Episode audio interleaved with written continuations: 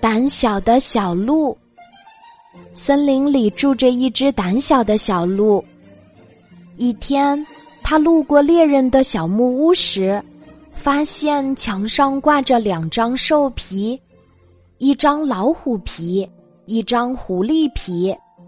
小鹿觉得很好玩，就偷偷的把兽皮拿回了家。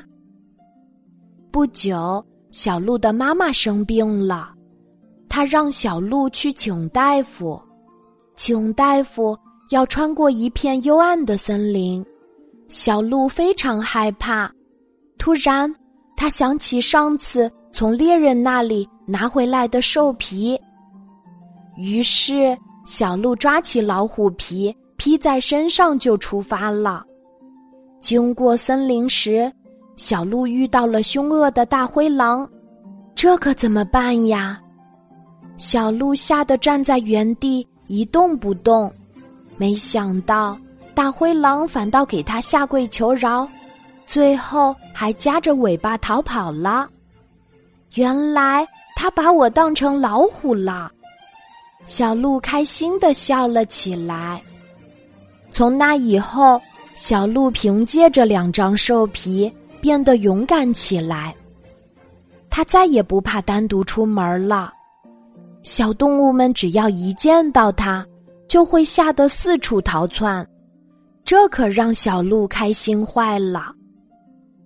一天，妈妈让小鹿去姥姥家取东西，姥姥家和大夫的家离得很近，也要经过那片森林。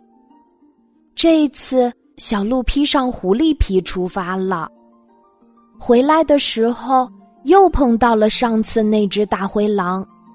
小鹿一点儿也不害怕，站在原地等待着大灰狼。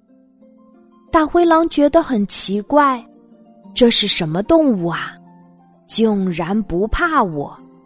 大灰狼跑近一看，原来是一只小狐狸。